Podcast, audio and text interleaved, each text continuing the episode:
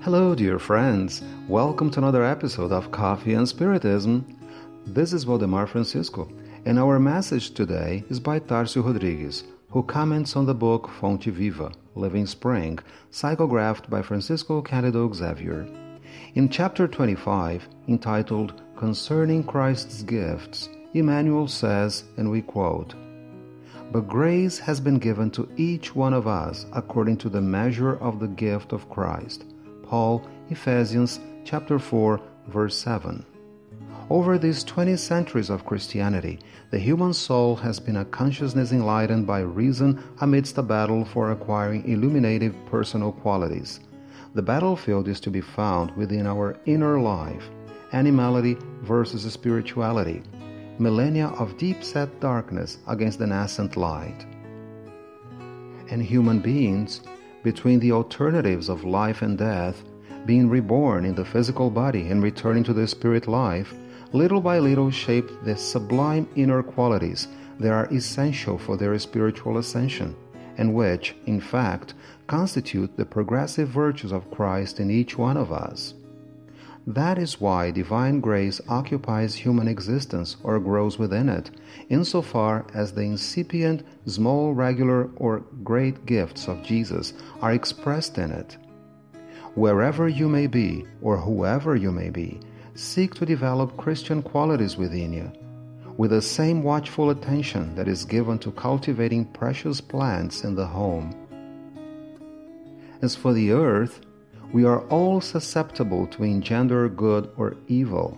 Let us offer the vessel of our hearts to the divine cultivator, bearing in mind that if the conscious soil of our spirit accepts his seeds, then each crumb of our goodwill will most certainly become a miraculous channel for the exteriorization of the good, with the ongoing multiplication of the gifts of the Lord all around us.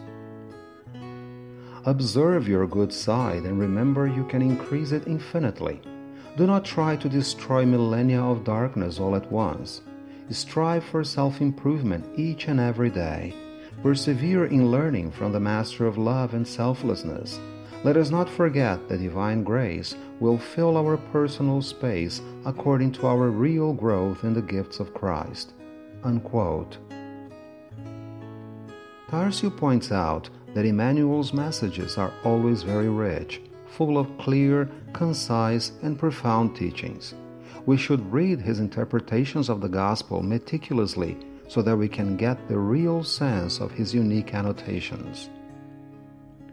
In this chapter of the book Living Spring, he mentions divine nature and divine grace a lot. And isn't nature like divine grace for us?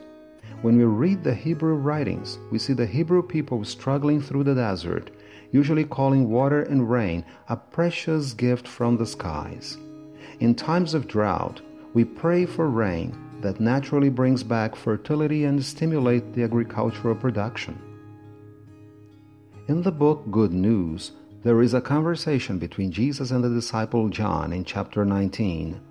They observe a farmer digging a well in arid soil trying to find water by the sweat of his brow, and Jesus says, You must regard the rain as a symbol of mercy, for without it you would not have anything. This bleak landscape here in Jericho can be regarded as the human soul, void of holy feelings. This farmer can be seen as an active Christian digging the dry and barren earth. He usually has to put a lot of blood, sweat, and tears into it in order to find the divine light in his heart. The water is the best symbol for the essence of God that can be found high up in the sky and also here on earth. The lesson taught by Jesus is timeless. We all have the essence of the Creator deep inside us. Therefore, we can look for divine grace inside, in the gifts that have been bestowed upon us. We have already put them into practice and they can be very simple, but also very important, functioning as a living spring in moments of drought. Peace and love to you all, my friends, and until the next episode of Coffee and Spiritism,